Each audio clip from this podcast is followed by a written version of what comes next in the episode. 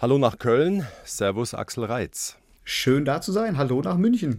Wenn jetzt zufällig ein Rechtsradikaler zuhört, was würden Sie ihm zurufen? Ich würde ihm zurufen, es ist nie zu spät, dein Leben zu ändern. Überdenke, was du für Positionen vertrittst und sei dir bewusst, es gibt viel mehr Gründe, die dagegen sprechen, radikal und extrem zu werden, als solche, die dafür sprechen. Zu Gast bei Norbert Joa. Axel Reitz, Neonazi-Aussteiger. Ja, und Ihr Wort in des rechtsradikalen Ohr. Allein mir fehlt der Glaube, dass es das dann richten wird. Es gibt ja diesen Spruch seit einer Weile mit rechten Reden. Die Frage ist nur, bringt's was? Tatsächlich ein Rechter, das sind ja CSU-Leute, Teile der FDP, also mit rechten Reden, die sich im Rahmen der freiheitlich-demokratischen Grundordnung bewegen. Ja, auf jeden Fall, das gehört zur Demokratie dazu, genauso wie links und unpolitisch. Ja, mit Rechtsradikalen, die schon sehr am Rande stehen, wird schwieriger, weil die halt unduldsamer sind und schon auch extremer werden, aber sich halt auch noch im Rahmen der freiheitlich-demokratischen Grundordnung bewegen. Dann gibt es Extremisten, die stehen außerhalb und mit denen sollte man sich tatsächlich dann nicht auf einen Dialog großartig einlassen, zumindest nicht was das Politische anbetrifft. Da sind eben so viele Bretter vor dem Kopf, das gibt dann zwar ein klapperndes Geräusch, aber keinen Dialog auf Augenhöhe. Das kann man sich eigentlich schenken. Da muss man versuchen, eher auf die Ebene zu kommen, was fehlt diesem Menschen, dass der sich dem Extremismus zugewendet hat. Und wenn man das erkannt hat, kann man versuchen, in einem langfristigen Prozess ihn rauszulösen aus diesen Strukturen. Jetzt gibt es ja dazwischen noch eine Riesengruppe mittlerweile, sogenannte Rechtspopulisten. Und wenn Sie jetzt hören, dieser Tage laut Umfragen liegt die AfD bei 19 Prozent, zweitstärkste Kraft. Ihr Kurzkommentar? erschreckend, dass viele Menschen immer noch nicht begreifen, wer und was hinter der AfD mittlerweile steht. Aber man muss sagen, die AfD wird auch nicht deswegen so hoch taxiert, weil sie so eine tolle Politik macht oder so sympathische Köpfe hat. Das ist ja zum Glück nicht der Fall, sondern weil die etablierte Politik Fehler macht. Vor neun Jahren wollten sie ja noch der AfD beitreten, haben eine Absage kassiert. Die wollten keinen vorbestraften, auch nicht ehemaligen Rechtsradikalen, wie es wohl heute wäre.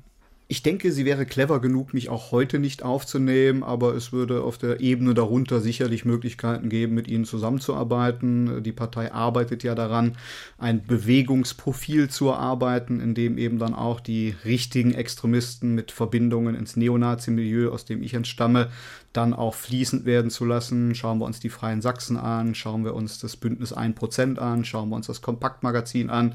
Das ist mittlerweile alles angedockt an die AfD. Jetzt frage ich mal mit Lenin, was tun? Was tun? Ich, ich wünschte, ich hätte jetzt ein Konzept, dass ich sagen kann, das und das muss getan werden und dann erledigt sich das Problem wichtiger ist, als sie als Feind zu adressieren, sich darüber klar zu werden, was vertreten wir als liberale, offene, tolerante Gesellschaft eigentlich für Werte. Und diese Werte sind meiner festen Überzeugung als Demokrat und überzeugter Antifaschist viel lebenswerter, viel besser auch den Leuten deutlich zu machen, was sie daran haben, als all der Hass und all die Frustration und all die Spalterei, die sich im Rechtsextremismus einfindet. Herr Reitz, gestehen Sie mir zu, ich habe die letzten Tage auch einige Ausschnitte mir angehört, angeschaut von Ihnen von vor zehn 10, 15 Jahren. Ich kriege es gerade nicht so zusammen. Ich habe den Prozess der letzten Jahre bei Ihnen ja nicht begleitet. Ich habe quasi zwei Reize im Kopf. Also auch den von vor 15 Jahren, wie der auftrat, was der so von sich gegeben hat. Jetzt weiß ich, Sie haben jahrelang geträumt, die Massen zu erreichen und sind dann langsam ausgestiegen. Wie geht es Ihnen eigentlich damit, dass einige Ihrer Parolen und auch alten Kameraden auf Massendemos, die es mittlerweile gibt, ja, auftauchen? Ich finde es bedrückend. Tatsächlich haben wir jetzt eine Situation in Deutschland, das wäre als Neonazi mein feuchter Traum gewesen. Ja, dass also rechtsextreme Parolen, rassistische Narrative, Verschwörungsideologien, eine absolute fundamental oppositionelle Ablehnung des Systems Demokratie und des Liberalismus in so breite Kreise der Bevölkerung hineinwirken kann. Und das ist die Krux. Meine Szene hat sich damals an die ja, Verlorenen, die Ausgestoßenen, die Verlierer der Gesellschaft gerichtet. Das waren Einzelpersonen, die radikalisiert wurden. Heute haben wir mit der AfD und ihren angedockten Strukturen eine Partei, eine Bewegung, möchte ich mal sagen, die ja auch groß außerparlamentarisch aufgestellt ist, die auf die Masse der Bevölkerung zielt. Ja, und wir haben vorhandene Probleme. Wir haben eben nicht mehr den Luxus, uns zurücklehnen zu können, wie es in den vergangenen Jahrzehnten in Deutschland der Fall war, und zu sagen, ach, wird schon alles gut gehen. Viele Menschen Ihnen haben Sorgen, Nöte, Ängste und da schlachten diese Leute das natürlich dann auch sehr effektiv und sehr erfolgreich mit ihrer Propaganda aus. Ne? Und bei Ihnen kein kurzes Zucken, jetzt nochmal dabei sein? Nein, auf gar keinen Fall. Also wenn man einmal erkannt hat, in was für Strukturen, mit was für Ideen, mit was für Lösungsvorschlägen in Anführungsstrichen man sich da eigentlich dann zum absoluten Depp und zum absoluten Zyniker und zum absoluten ja, Vollidioten gemacht hat, gibt es keinen Weg mehr zurück. Und Sie haben Verständnis dafür, dass ich gerade ein bisschen Mühe habe nach den Filmausschnitten von Ihnen von 2010 und so. Natürlich ist es sehr schwierig. Also wenn ich mir die alten Bilder und die alten Filme von mir angucke, denke ich auch, oh, war ein anderer Mensch, aber nee, das war ich. Und dass ich heute hier sitze und dann auch mit Expertise aufwarten kann und sagen, okay, das findet in den Köpfen statt, das sind die Gründe für die Radikalisierung, für den Erfolg von Populisten, hinter denen auch Extremisten und Radikale stehen, um eben ihr Süppchen zu kochen. Das liegt ja daran begründet, dass ich selber die Erfahrung in diesen Kreisen gemacht habe. Ne? Nur Sie kennen die Mechanik der Wahrnehmung, auch der Medien. Es droht ein lebenslanges Ex-Nazi-Dasein, oder? Das ist tatsächlich richtig, aber man könnte das jetzt als Makel betrachten oder man kann was Gutes daraus machen. Und ich habe mich entschieden, eben nicht meine Vergangenheit zu verschweigen.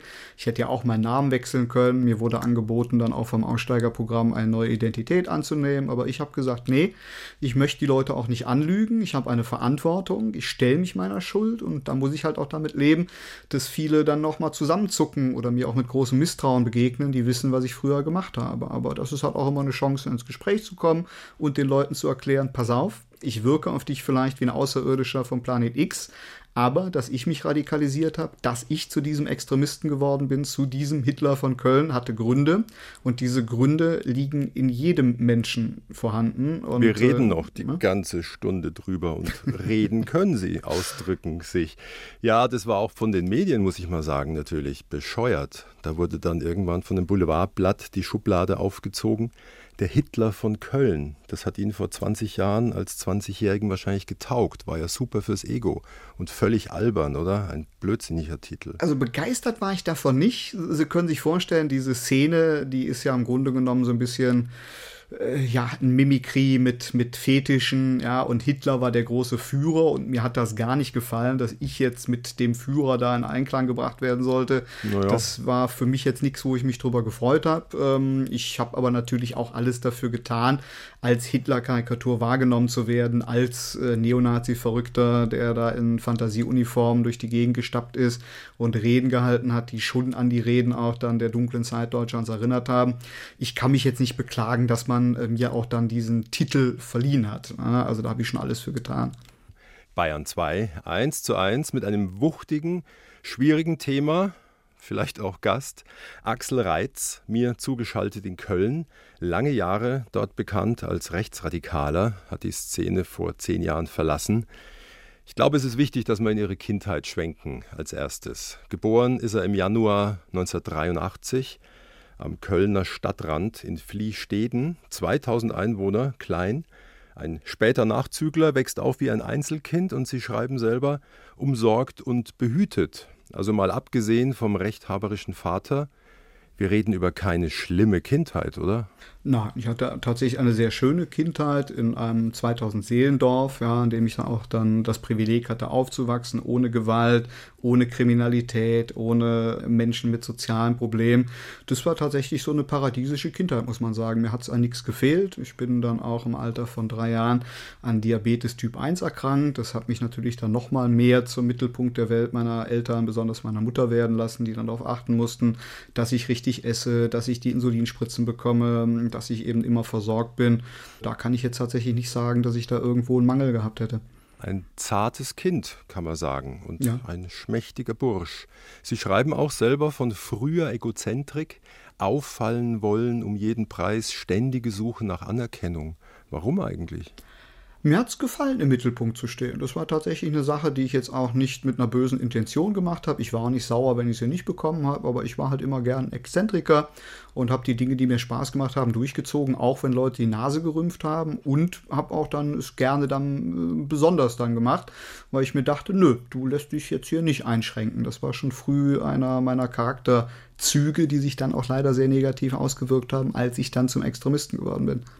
Taten Sie sich leicht oder schwer, eine Clique Freunde zu finden? Ich tat mich immer sehr leicht. Also ich war immer schon ein kommunikatives Kind. Ich, ich war auch hör's. jemand, der mit jedem konnte. Also ich war auch immer relativ beliebt bei meinen Mitschülern. Ich komme zu einem Schlüsselerlebnis für Sie. Kann sich natürlich fragen, ein jeder, ob das reicht für das, was danach gekommen ist.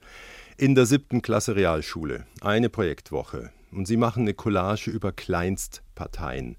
Also auch Piraten und Pogo und was es alles gab, Dutzende an der Zahl. Sie bekommen eine Eins für die Collage, aber die Lehrerin entfernt die Programmschnipsel, die aufgeklebten von NPD, Republikanern und der Deutschen Volksunion.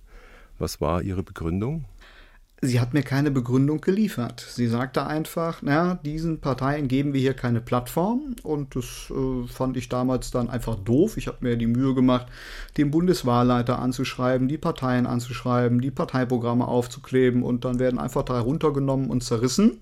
Das war für mich so ein Trigger, weil das kannte ich von zu Hause. Dass wenn mein Vater sagte, die Erde ist eine Scheibe, hätte ich die ganze NASA aufbieten können, alle Schulbücher, die ich kannte und äh, fünf Nachbarn, die mir bestätigt hätten, dass ich recht habe. Er hätte trotzdem gesagt, ihr habt alle keine Ahnung, so ist das jetzt und Klappe zu, Affe tot. Und daran fühlte ich mich dann von der Haltung meiner Lehrerin erinnert und mein Impuls war dann, dagegen wehrst du dich, dagegen gehst du an. Warum sollen diese drei jetzt anders behandelt werden? Was ist an denen so besonders? Das war tatsächlich erstmal wirklich so diese Neugier. Warum werden die jetzt hier zensiert? Ja? Und dann haben sie sich aber auf den Weg gemacht. Das ist natürlich dann schon die nächste Stufe, abgesehen von diesem Scharmützel. Sie suchen Kontakt zur NPD. Die alten Herren dort sind begeistert über einen Teenager, so jung. Und einige Parolen fanden sie ja wohl auch prima. Wissen Sie noch welche vor allem? Naja, es war natürlich dann genau das, was ich gesucht habe, dass Leute mich ernst genommen haben, auf Augenhöhe mit mir gesprochen haben, mir das Gefühl gaben, dein Input bedeutet etwas und haben dann direkt eine Verschwörungstheorie damit verknüpft. Ja, sie haben ja nicht gesagt, okay, eine Lehrerin, die hat jetzt mal falsch reagiert, wir haben auch Lehrer in unserer Partei, die hätten wahrscheinlich dann die Parteien des linken Spektrums zensiert. Nee, nee, die NPD hat mir dann erzählt, das hat System, Axel, was du da erlebt hast. Das ist Methode. Wir werden immer zensiert. Es gibt keine wahre Meinungsfreiheit. Das ist eine Scheindemokratie, hinter der Mächte stehen, die uns unterdrücken, weil wir so tolle Programme und so tolle Ideen haben, die die Welt zu einem besseren führen könnte. Und das habe ich dann damals sehr gerne auch angenommen, weil ihm ja auch diese Rolle dann gefallen hat, als derjenige, der sich gegen ein vermeintliches Unrecht wehrt. Aber dann muss man auch für tolle Parolen einstehen, die da lauteten: Deutschland in Deutschen, Ausländer raus. Richtig, aber so, so extrem war die NPD damals noch nicht. Die NPD des Jahres 1996, bei der ich auftauchte, war noch so eine Altherrenpartei. Das war tatsächlich so eine Partei von deutschnationalen Onkels und Opas, die von einem Deutschland besserer Zeiten träumten, was es so nur in ihrer Fantasie gab. Aber das war noch nicht die knallharte Neonazi-Partei, die sie in späteren Jahren war. Ja. Aber Sie waren bald so ein knallharter. Ihnen waren die alten Herren zu lasch, die genau. alte NPD. Sie gründen mit 15 Jahren eine rechtsextreme Kameradschaft. Was war das Ziel? Das Ziel war tatsächlich aktiv zu werden. Ja. Die NPD war in meiner damaligen Wahrnehmung kein Täter, sondern Opfer. Ja, deren Plakate wurden abgerissen, die wurden nicht eingeladen, wenn Diskussionsrunden waren, deren Programme wurden sogar in der Schule nicht ausgestellt. Und dann war ich schon so weit, das ist dann die nächste Stufe der Radikalisierung zu sagen, naja, das System hat keine Fehler, das ist der Fehler. Alter RAF-Slogan auch, ja. Und da war ich schon so weit, dass ich sagte, reformieren bringt nichts mehr, wir brauchen ein neues System und dieses System war dann für mich der Nationalsozialismus. Sie liefen auch ein bisschen seltsam herum, ich habe Fotos gesehen. Ja, ja, ja, ja. Also ich sah tatsächlich aus wie aus so einem schlechten Hollywood-Film, so eine HJ-Karikatur. Ne? Das war damals dann so Seitenscheitel, Braunhemd und äh, so Langer Mantel. ich mich dann wohl, genau, ja. Und die Schulkonferenz berät über den Ausschluss. Farbbeutel aufs Elternhaus. Papas Auto demoliert. Polizei stürmt ihre Treffen. Die NPD landet bei 0,3 Prozent bei der Landtagswahl. Hatten Sie überhaupt keinen Gedanken, ich bin hier auf dem völlig falschen Dampfer?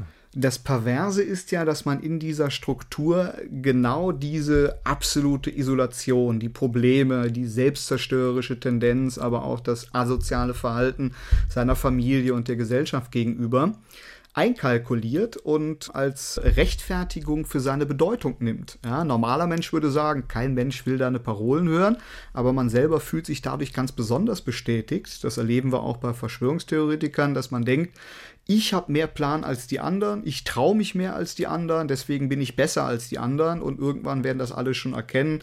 Und dann kommt die große Veränderung, der große Umschwung. Und dann war ich einer der ersten, der schon als es schwierig war, persönliche Nachteile in Kauf genommen hat, um für diese Ideale einzutreten, von der doch dann später alle überzeugt sein sollen.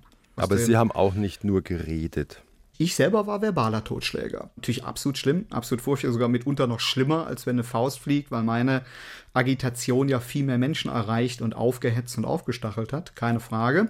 Wir wollten ja das Gute, die Bösen waren immer die anderen und äh, wenn es dann zur Auseinandersetzung kam, dann weil die anderen angefangen haben. Ja, das hätte nicht so ins Bild gepasst, wenn ich meinen Leuten dann gesagt hätte, okay, wir lauern jetzt mal nachts jemanden auf oder stürmen irgendwo ein Haus oder sonst irgendwas.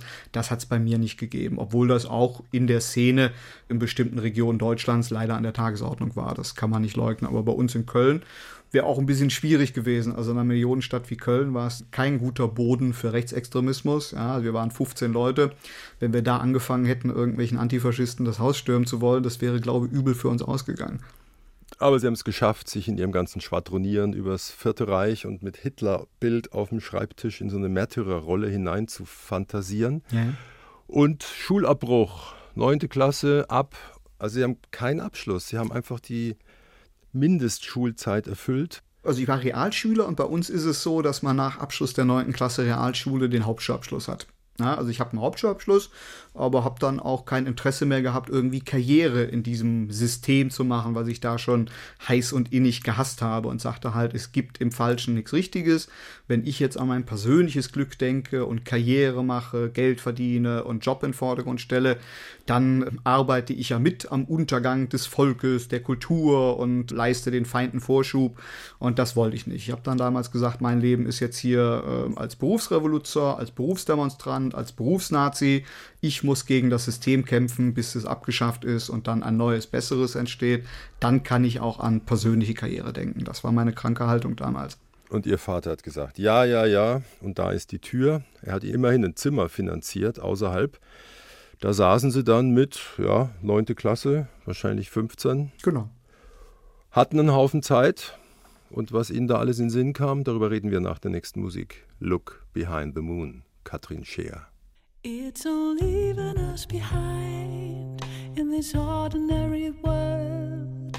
It's a try to survive and a calling to be heard. It's an ordinary tale where the princess takes the fall. It's a wishing on a star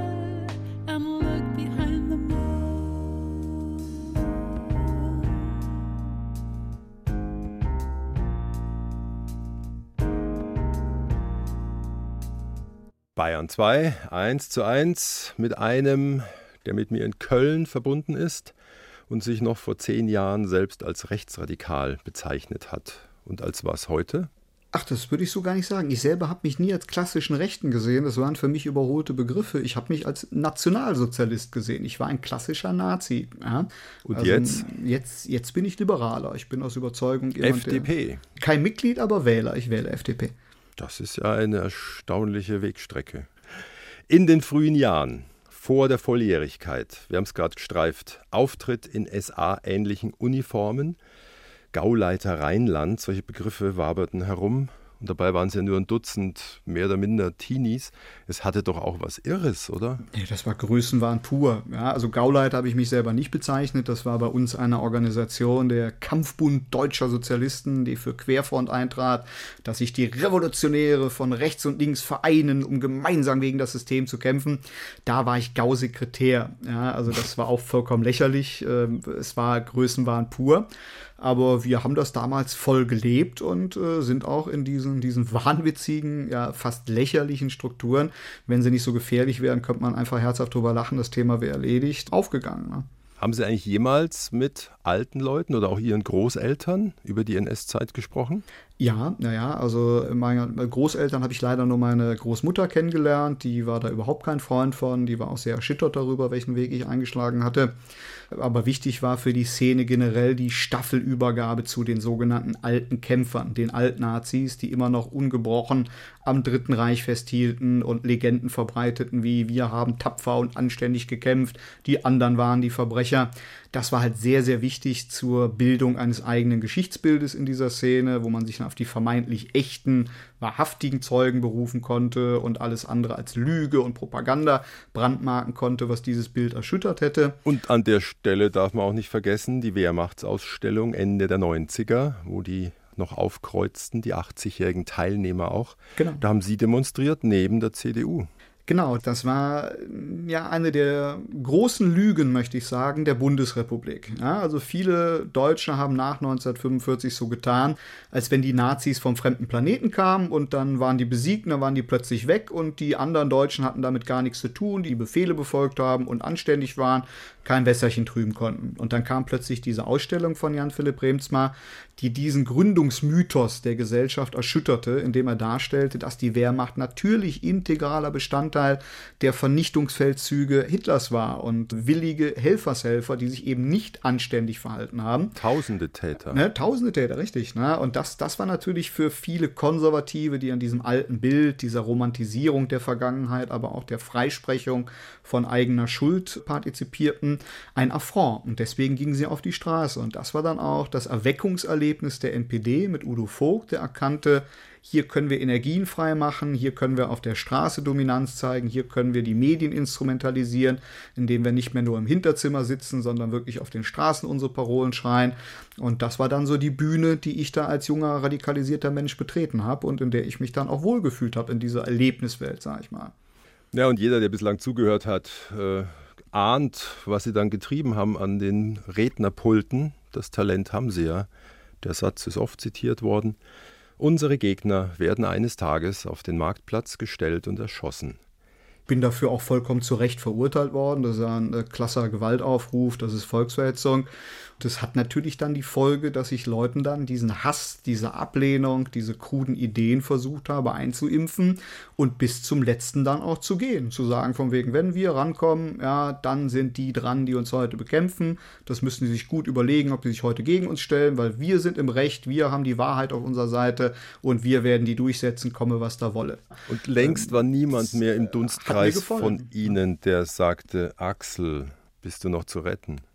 Gab es auch, aber auch das ist ja dann Teil der Verschwörungstheorie, der man sich zu eigen macht. Man denkt ja, man hat mehr Erkenntnisse, bessere Erkenntnisse als die anderen. Auch kein guter Freund, der noch durchdrang. Nein, überhaupt nicht, gar nicht. Man, man, muss auch sagen, es hat sich dann auch eine verhängnisvolle Entwicklung ja dann eingestellt. Zum einen, weil meine normalen Freunde irgendwann sagten, pass auf, mit dem Scheiß, den du da machst, da können wir nichts anfangen und ähm, lass uns damit in Frieden.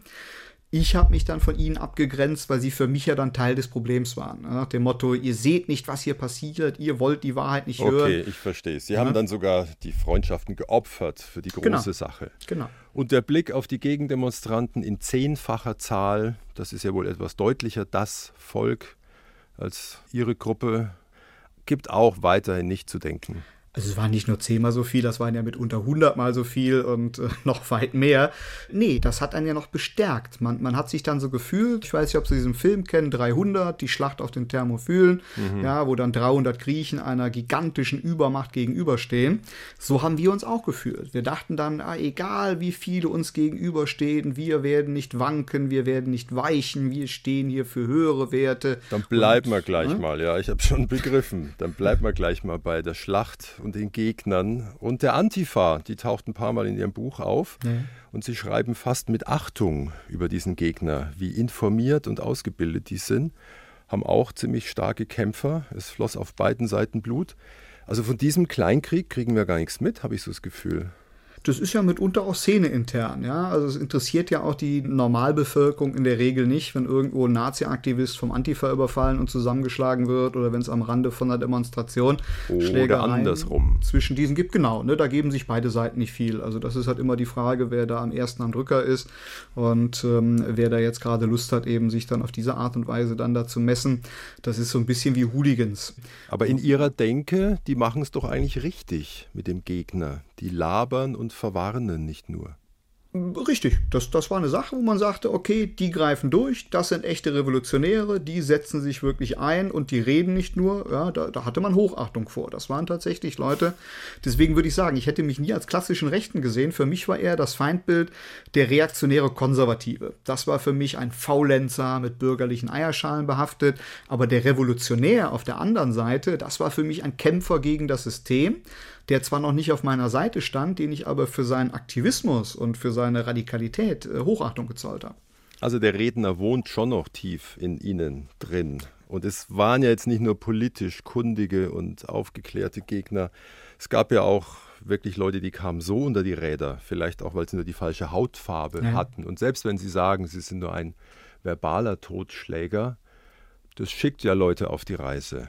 Jetzt wäre hier mal eine Gelegenheit für ein paar Worte an die Opfer. Natürlich, also das, das ist unglaublich schlimm, gerade wenn ich sehe, wie, wie ähnliche Parolen auch heute noch verbreitet werden, weil ich weiß, ich war einer, der gezündelt hat, der mitunter Leute dazu getrieben hat, auszugrenzen, zu hassen, eventuell Gewalt anzuwenden und auf Menschen loszugehen, die nichts falsch gemacht haben, die in eine Schublade gesteckt werden wegen ihrer sexuellen Orientierung, ihrer politischen Gesinnung oder ihrer Hautfarbe. Ja, und das ist eine Sache, die mir unglaublich leid tut. In meinen Streams auf meinem YouTube-Kanal entschuldige ich mich regelmäßig bei den Menschen, die darunter zu leiden hatten und sage, ich trage diese Verantwortung und weil ich diese Verantwortung spüre und auch weiß, was ich damit angerichtet habe und was für einen Boden ich mitunter auch für Menschen bereitet habe, die dann weiter Karriere gemacht haben in diesen Strukturen, die ihrerseits Köpfe und Herzen vergiftet haben mit ihrem Hass, bin ich heute, in der Prävention auch aktiv und sage, okay, ich kläre jetzt auf, wie ich die Dinge heute sehe und was für zynische Verbrecher wir damals waren.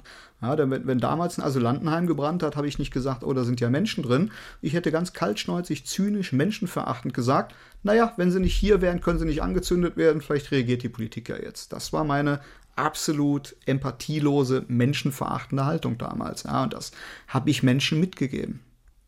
Und klar, dass manche gemischte Gefühle haben, Sie hier zu hören im Radio, oder? Das kann ich verstehen. Also wenn 15 Jahre lang alles dafür getan wurde, als Hitler von Köln wahrgenommen zu werden, als Hassprediger, als äh, menschenverachtender, empathieloser ja, äh, Verkünder von Gewaltfantasien, ist es vollkommen klar, dass es auch Menschen geben wird, die sagen, okay, das verzeihen wir dem nicht, wir tragen ihm Skepsis nach. Damit kann ich leben, damit muss ich leben, ja, dass ich nicht nur auf Applaus und Jubel treffen werde, den will ich auch gar nicht, ich bin kein Held, ich bin jetzt erst dort angekommen, wo ein normaler Mensch eigentlich sein ganzes Leben lang steht, aber ich will halt eben den Leuten zeigen, auch ein Extremist wie ich kann sich wandeln, kann sich besinnen, kann sich ändern. Und das ist ja gerade in einer Zeit, in der sich große Massen zu radikalisieren beginnen, eine wichtige Botschaft, wie ich finde, dass man den Leuten auch zuruft, egal wie irre du warst, egal was du an Mist gebaut hast, du kannst immer wieder umdrehen und du wirst in dieser Gesellschaft, dieser offenen, liberalen, humanistischen Gesellschaft einen Platz finden, in den Systemen, die du aufbauen willst, mit deiner Härte, deinem Hass, deiner Gewaltaffinität, wäre das nicht möglich. Und das zeigt doch, wie viel schöner, besser und beständiger dieses System ist, als das, was du aufpflanzen möchtest. Das ist jetzt überraschend, das Schlusswort in der Mitte der Sendung. Aber wir nehmen es mal mit und behalten es in den Ohren fürs Ende. Es kostet auf jeden Fall Kraft, da wieder rauszukommen. No easy way out, the late call.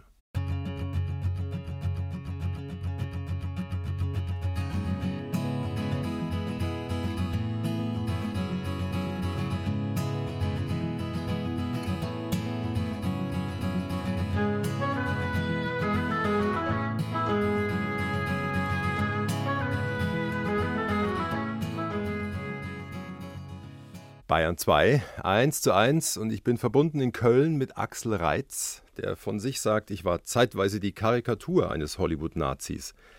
Aber wenn ich jetzt schaue mit Blick auf die abgebrochene Schule, die Hilfsjobs, Sie schreiben von Toast und Dosenravioli, da war sehr wenig Hollywood und schon gar nicht Großdeutschland.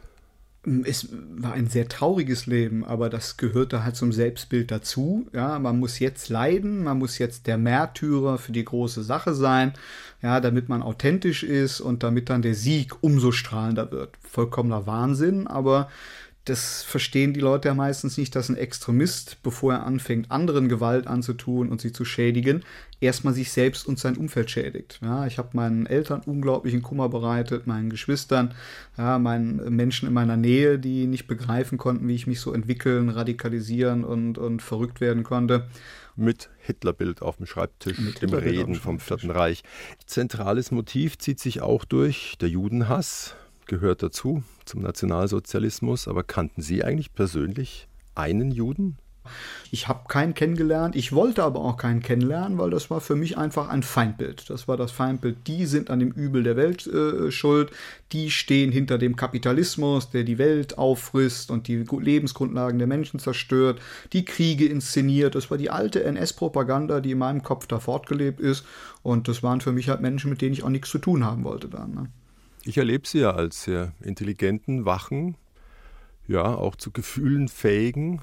Das muss doch alles da gewesen sein. Das war auch da, das war aber unter einer ganzen Menge von Wahnsinn und von, von Ideologie verschüttet. Ja, das ist halt ganz wichtig, was ich den Leuten immer versuche mitzugeben. Ja, verachte den Extremismus, aber nicht den Extremisten, weil der Extremist ist mehr als ein Extremismus und das war ich auch. Auch ich war irgendwo noch ein Mensch, auch ich war zur Empathie fähig. Ja, wenn, mhm. wenn das nicht der Fall gewesen wäre, könnte ich heute hier nicht sitzen und reflektiert über meine Vergangenheit sprechen, mich bei meinen Opfern entschuldigen und den Leuten mitgeben, es ist ein anderes Leben möglich, aber dazu braucht man Hilfe. Ja. Und was sich durchzieht, und Sie sind ja auch sehr ehrlich mit sich im Buch, das ist die Egozentrik, das ist das Buhlen um Anerkennung. Es gab dann eine WDR-Dokumentation 2005, Der braune Sumpf. Da sind Sie 22, das habe ich mir angeguckt, da sind Sie groß zu sehen. Das war auch gut fürs Ego. Natürlich, natürlich. Man hat sich ja unglaublich wichtig gefühlt und dann auch, ähm, je mehr Medien über einen berichtet haben, von der Gefährlichkeit gesprochen haben, ja, umso mächtiger fühlt man sich ja, obwohl man im Grunde genommen nichts anderes als ein kleines Würstchen mit niedrigen, verhunzten äh, Zügen ist. Ja, das, und vereinzelt das, Schulterklopfen auf den Straßen nach der Ausstrahlung. Weiter ja. so. Das gab es auch, ja, tatsächlich. Und das sind halt die Dinge, die einen dann bestärken. Ja, dass das von der Gesamtbevölkerung nicht 0,001 Prozent sind, die sagen, von wegen hier Daumen hoch, ich finde gut, was du machst, und dass die überwältigende Mehrheit da überhaupt nichts mit anfangen kann. Das sieht man nicht, das will man nicht sehen. Ja. Wir kommen langsam in die Gegend, wo ja eine Transformation passiert sein muss, irgendein innerer Wandel, vielleicht anfangs auch noch gar nicht bewusst. Aber wir nähern uns dieser Hetzrede gegen einen Synagogenbau da gehen sie viel zu weit. Ich zitiere da jetzt nicht, wie weit sie gegangen sind. Und ein Richter wundert sich dann mit Blick auf ihre Vorakte, dass sie so lang davongekommen sind, vergleichsweise glimpflich. Hatte er recht? Natürlich hatte er recht. Ja, also das ist ja immer auch so ein Spiel, dass man dann als Extremist dann auch genau weiß, was man vor Gericht erzählen muss und wie dann auch die Lücken des Strafrechts eben dann auszunutzen sind. Man muss dazu sagen, ich bin vor dieser Verurteilung immer nach Jugendrecht verurteilt worden. Da ist natürlich nochmal ein ganz besonders starker Resozialisierungsgedanke im Vordergrund im Gegensatz zum regulären Strafrecht. Aber da hätte man mir schon vorher Grenzen zeigen sollen, meiner Ansicht nach. Ne? 33 Monate Haft. Sie sitzen wegen guter Führung nur 22 ab. Haben Sie irgendwas gelernt im Knast? Tatsächlich nein. Es hat mich bestärkt. Das war für mich so dieser Weg durch die Gefängnisse. Man bricht nicht ein, man gibt nicht auf, man war politischer Gefangener. Ja, das war tatsächlich so diese Zementierung des Märtyrerstatuses, den ich darin gesehen habe. Ne? Nach der Entlassung, April 2008, also Sie sind jetzt 25 Jahre alt, leben sie von Hartz IV, also vom verhassten Staat. Naja, das war ja dann nicht mehr möglich. Ich habe vorher halt immer mit irgendwelchen Nebenjobs gelebt, Supermarktkommissionierer, Kisten schleppen, Zeitungen austeilen. Aber irgendwann, wenn man in den Medien dann als äh, der Hitler von Köln bekannt ist und dann auch ein gewisses Alter erreicht, wo man dann nicht mehr sagen kann, okay, ich habe keine Ausbildung gemacht und habe keine Expertise und keinen Abschluss, wird es dann schwieriger, auch einen entsprechenden Job zu finden. Und Hartz IV habe ich dann bezogen aber habe da auch nicht die Lehre daraus gezogen zu sagen, was für ein starker Staat, dass er selbst seine elementaren Gegner, ja, Leute, die gegen ihn kämpfen, nicht verhungern lässt. Ja, ich habe das als Schwäche angesehen, gesagt, so, ah, guck mal, wie blöd ist dieses System, die finanzieren mich noch. Ja. Bei Ihnen türmten sich auf jeden Fall auch die Probleme und Sie waren wenig später auch wieder mal angeklagt. Wir müssen das gar nicht groß ausführen, das war ein Riesenprozess. 26 Rechtsextreme erscheinen mit 52 Verteidigern, von denen viele ähnlich denken. Das war also für mich auch ein Aha-Erlebnis in Ihrem Buch. Sie haben ausreichend Juristen da draußen, die ähnlich ticken zumindest sympathisieren. Also es gibt einen Unterschied zwischen Anwälten für die Szene, das sind normale Anwälte, die nicht mit der politischen Gesinnung ihrer Mandanten sympathisieren.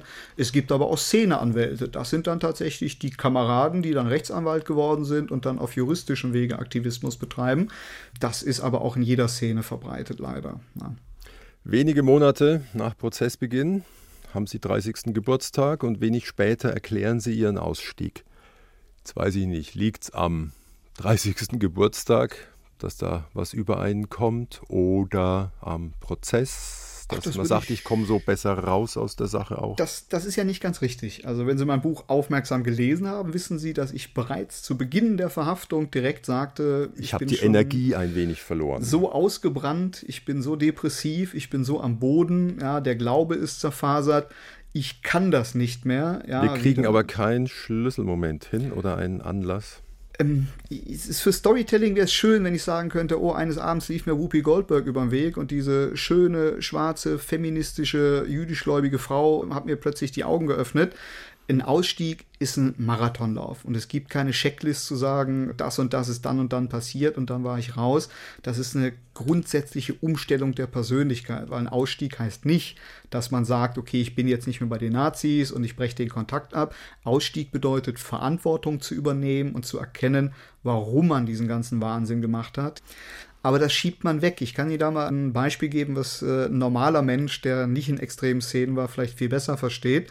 Wenn man schon mal unglücklich verliebt war und eine Beziehung hatte, die nicht mehr funktioniert hat, dann gibt es viel Streit. Dann heult man sich beim Kumpel aus und der sagt dann vielleicht, okay, trenn dich doch, das bringt doch nichts. Man sagt, nein, ich halte dran fest. Und irgendwann sitzt man da und denkt sich, ich kann doch jetzt nicht einfach Schluss machen. Nicht, weil man noch heiß und innig verliebt ist, sondern weil dann war ja der ganze Streit umsonst. Und wie stehe ich dann vor den Kumpels da, die von Anfang an gesagt haben, das bringt nichts. Nee, mache ich nicht, ich halte weiter aus in der Hoffnung, es wird irgendwie besser.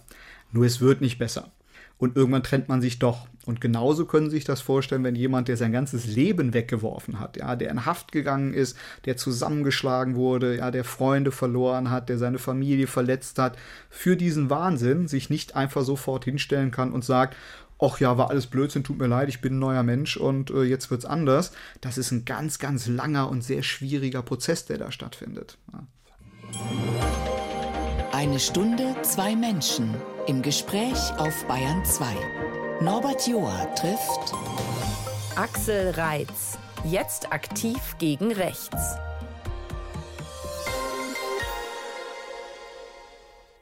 Und mit mir via Leitung in Köln verbunden. Ja, und es war einmal so um den 30. Geburtstag herum. Da verließ ihn die Energie, da dämmerte ihm dass sie ja vermutlich 15 Jahre vergeudet haben. Tatsächlich war mein Akku einfach leer. Ich war ausgebrannt. Ich hatte keinen Bock mehr auf die Szene. Das Aber da kann man ja nicht einfach rausgehen wie aus einer Wirtschaft. Gab es keinen Besuch der alten Kameraden? Also mitunter geht das schon, das muss man sagen. Die Fluktuation in der Szene ist tatsächlich sehr, sehr hoch. Die meisten sind eben Jugendliche, die da mal so zwei, drei Jahre aktiv sind. Dann setzt das Erwachsenwerden ein, dann kommt vielleicht eine Freundin, die sagt, ach komm, hör auf mit dem Mist. Oder dann kommt eine erste Verurteilung und Leute sind dann cleverer wie ich und sagen dann, okay, ich möchte mein Leben jetzt nicht in Sand setzen. Ja, also ich war schon sehr speziell. Und ich bin ja nicht nur einfach rausgegangen, ich bin ja zum Verräter geworden. Ich habe ja mit den Behörden kooperiert, ich habe ja reinen Tisch gemacht, ich habe ja alles gesagt, was ich wusste. Und das ist in der Szene dann für eine Führungsperson wie mir ja ein unverzeihliches Verbrechen. Da war ich dann auch nicht mehr der Hitler von Köln, sondern der Judas von Köln, der dann nach der Machtergreifung als erster am nächsten Baum baumeln würde. Ja, also das war schon mal. Aber zu Taten kam es nicht. Nee, nee, zum Glück nicht. Ja, also tatsächlich gab es schon mal Pöbeleien. Ich muss auch heute noch aufpassen, dass ich nicht gerade nach dem Kameradschaftsabend die Kneipe betrete, wenn da die alten Kameraden sitzen. Ja, also das kann schon sehr gefährlich werden. Auch durch meine Präventionsarbeit bin ich halt auch sehr präsent für die Szene, lege meinen Finger auch immer in die Wunde. Das triggert die natürlich, da bin ich ein absolutes Feindbild. Morddrohungen und Hassbotschaften ist mein täglich Brot.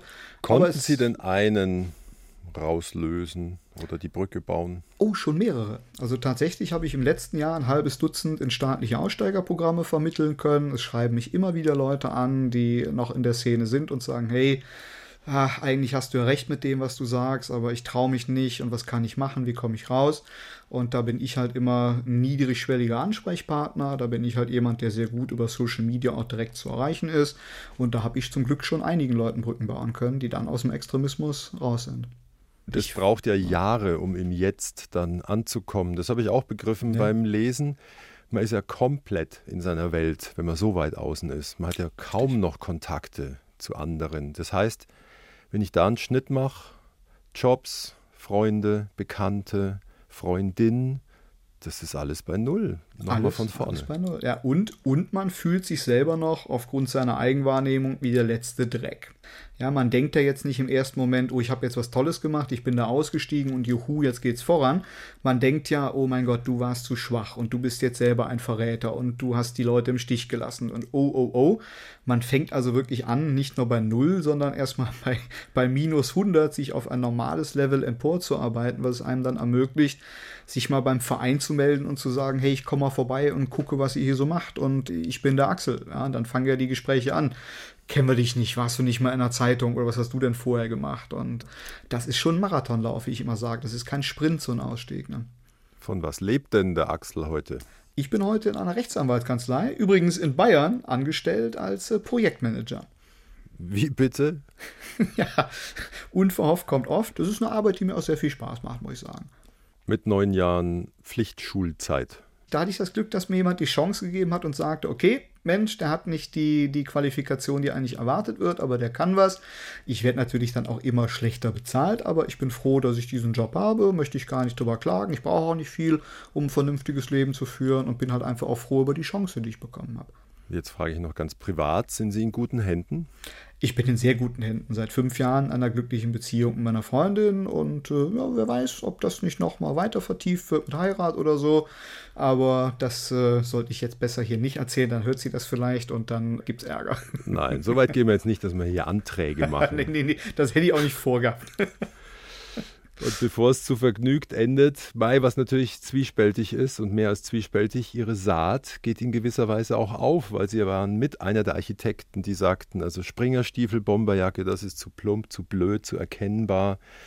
Warum nicht rechtsradikal sein mit Palästinensertuch oder auch einen Sinn zeigen für Che Guevara, der ja auch seine Nation befreien wollte, oder schwarz und schick kleiden wie linke Autonome? Man merkt es einfach nicht mehr, dass Rechtsradikale unter uns sind. Naja, das ist tatsächlich leider, leider zum Großteil mit meiner Verantwortung. Ich habe diese Entwicklung vorangetrieben. Ich habe mich nie als Szenetyp gesehen, obwohl ich selber ja mit Scheitel, Braunhemd absolut Szene war. Aber ich wollte halt die Grenzen aufmachen. Und mir war es immer wichtig, dass die Leute auf der Demo für Inhalte stehen. Mir war es vollkommen egal, was für eine Musik die hören oder was die äh, zu Hause auf dem Teller essen. Und das hat leider dann dazu geführt, dass viel mehr Jugendkulturen dann auch erreicht werden konnten vom Rechtsextremismus, von diesen Strukturen. Und ja, da kann ich halt wirklich nur darüber aufklären heute und sagen, guckt auf die Inhalte, guckt nicht auf das Äußere. Es gibt keinen Schick im Extremismus, es gibt keine Ästhetik im Extremismus. Das ist immer menschenverachtend, inhuman und einfach scheußlich. Und eine letzte und nach der Stunde vielleicht gar nicht mehr so kuriose Frage an einen mit Ihrem Hintergrund. Ist Ihnen gerade bang um die deutsche Demokratie? Tatsächlich ja, aber nicht aus den Gründen, dass jetzt die AfD bei 20 Prozent steht. Das sind, wie gesagt, auch viele Protestwähler. Was mich tatsächlich sehr bedrückt ist, dass bei Wahlen wieder 30, 40 Prozent in einigen Teilen Deutschlands Nichtwähler vorhanden sind. Ja, und das Dritte Reich ist nicht entstanden, weil die Nationalsozialisten die Riesenmassen mobilisieren konnten. Ja, die haben es auch nur mit Mühe und Not mit ihren deutschnationalen Helfershelfern in den Sattel geschafft mit einer knappen Mehrheit und haben dann ihr verbrecherisches System aufgepflanzt. Das Problem war, dass sich keine überzeugten Demokraten der Mitte gefunden haben, die den Extremen entgegengetreten sind. Und das ist ein Problem, was ich heute sehe.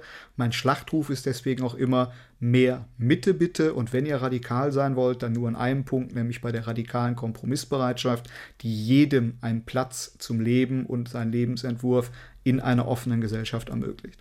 Was für ein Finale in puncto Demokratie. Ich bedanke mich nach Köln. Danke, Axel Reitz. Vielen lieben Dank. Das Gespräch mit uns beiden finden Sie jederzeit in der ARD Audiothek. Dort auch den Podcast Die Radioreportage mit spannenden und relevanten Geschichten und Menschen.